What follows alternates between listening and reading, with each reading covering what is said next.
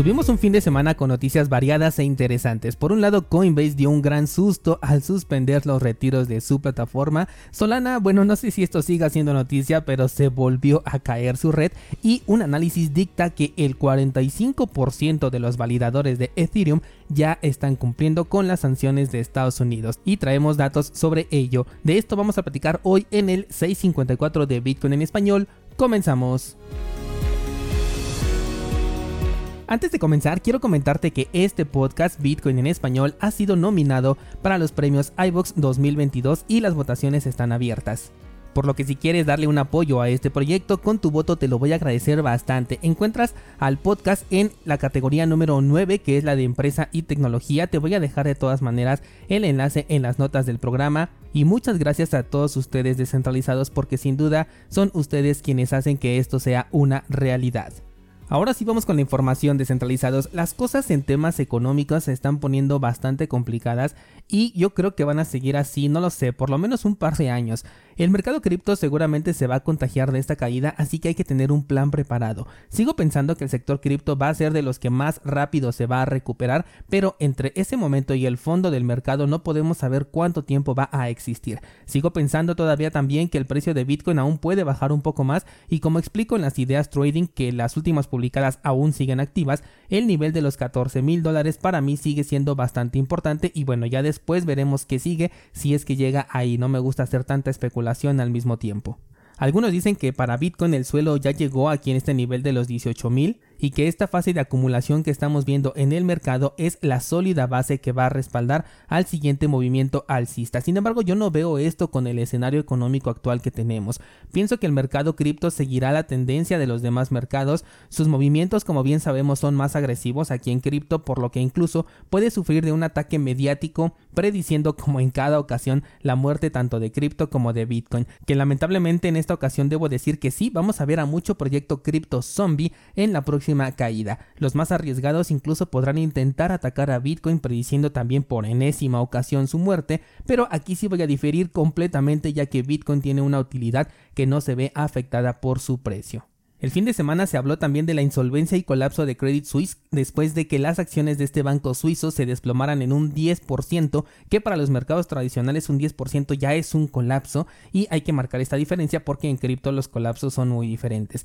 También se dice que se le pidió a los inversionistas que no vendieran sus acciones para evitar que el colapso fuera mayor, lo cual incrementó por supuesto la incertidumbre pueden seguir retrasando lo inevitable salvando este tipo de, eh, de, instituciones, pero tal como la definición lo dice, pues algo inevitable tarde o temprano terminará pasando. Si vemos el gráfico de las acciones de este banco, por ejemplo, desde 2007 no ha parado de perder valor, por lo que difícilmente en este que es el momento más duro, el escenario podría llegar a ser positivo para este banco y es importante porque los bancos están interconectados a través de su deuda. La deuda de uno o el colapso de uno le va a pegar directamente a otros y es ahí donde se puede venir este efecto en cadena que eventualmente incluso instantáneamente podría llegar también a cripto cuando suceda. Ahora te puedes preguntar, pero ¿por qué a cripto? Se supone que Bitcoin es una reserva de valor, ¿por qué entonces el mercado se cae en lugar de subir? Recordemos que los mercados se mueven por las emociones de la gente. Si ellos ven miedo en los mercados tradicionales, pueden llevarse ese miedo al sector cripto. Además, hay mucho especulador, o sea, mucho trader que simplemente está operando para obtener ganancias. Es completamente respetable.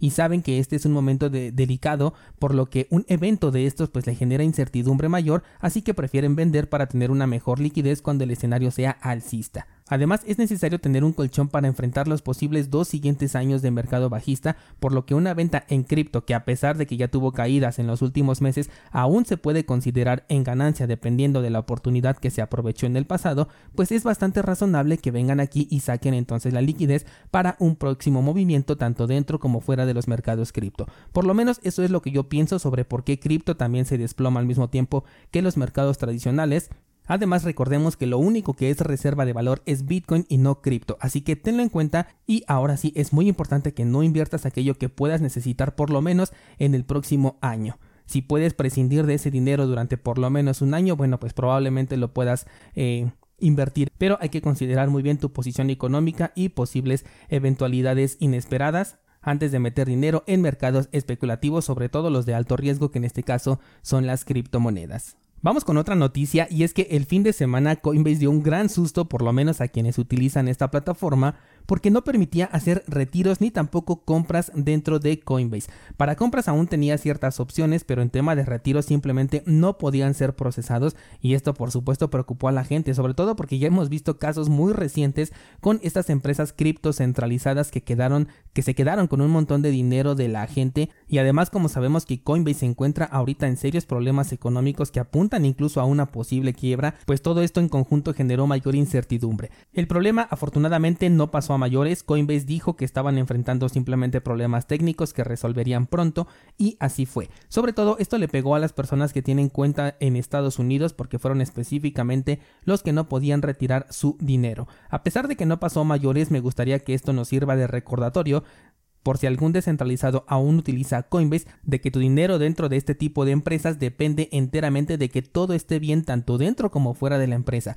Cualquier hackeo, prohibición, caída de internet, regulación, petición, robo interno y un largo etcétera puede afectar para que tú pierdas tu dinero en este y cualquier otro exchange centralizado. Por otro lado, en noticias que ya ni siquiera sé si son noticias, la red de Solana sufrió otro colapso, con lo cual lo que sigue incrementando es el número de incidencias para este proyecto, que con este último ya acumula 12 caídas en tan solo lo que va del año 2022. Según los reportes, un validador, y esto es clave, un validador que estaba mal configurado ejecutó una instancia duplicada con la que se generó una bifurcación de la que no hubo retorno para aquellos eh, validadores que sí estaban bien configurados. Como siempre la solución fue simplemente apagar y prender, o sea, reiniciar los nodos validadores, lo cual gracias a la centralización se consiguió en tiempo récord y con esto, tras 6 horas de inactividad, la red se recuperó a afectando por supuesto a toda la gama de aplicaciones entre comillas descentralizadas que dependen de esta red de Solana que también es entre comillas descentralizada. Lo que hay que destacar de esta nota es la capacidad que tiene un solo validador para tumbar la red entera de Solana y que la gente ya se está molestando con esto. En Twitter ya hay muchas críticas al respecto para Solana y además están destacando las numerosas mentiras que ya han dicho a lo largo de todo este tiempo. Mentiras como representaciones falsas de sus transacciones por segundo, el suministro circulante, inflar el uso de esta criptomoneda y por supuesto en decir que Solana es una red descentralizada. Todo esto lo dijo de hecho Justin Bonds, que es un investigador cripto y fundador de Cyber Capital. Yo me pregunto si Solana será de esos proyectos zombie que mencionamos hace un momento para el próximo movimiento alcista o en contra de toda lógica lo veremos marcar nuevos máximos históricos. ¿Tú qué crees descentralizado? Me gustaría conocer tu especulación al respecto de Solana para el próximo movimiento alcista.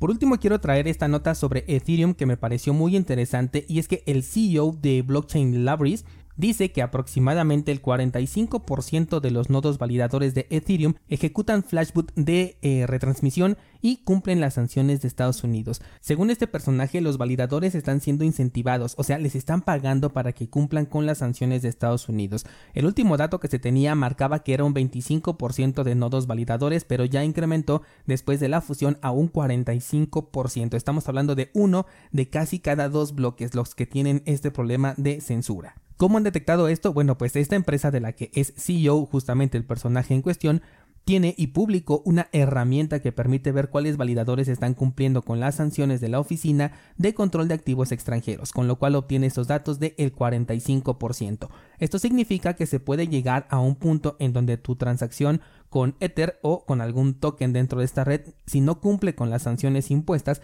entonces no importa cuánto pagues como comisión, aún así tu transacción nunca sería agregada a la blockchain. O en el caso de que la mayoría de validadores tengan estas restricciones sobre una minoría de validadores que sí sean libres, entonces el resultado sería que tendrías que pagar mucho más por una transacción que se considere sancionada, aunque la red no estuviera congestionada y este costo incrementaría por supuesto cuando la red ahora sí estuviera congestionada porque habría menos validadores libres que aquellos que están imponiendo esta censura. Además tenemos un reforzador de esta información que se trata de una investigación de Ethereum que se llama Tony Warstater, del cual seguramente pronuncie bien mal su nombre, el cual analizó casi 20.000 bloques en la red de Ethereum y de ellos ninguno solo incluye transacciones de Tornado Cash por la razón de que los validadores están aplicando esta censura a esta clase de transacciones y no las validan.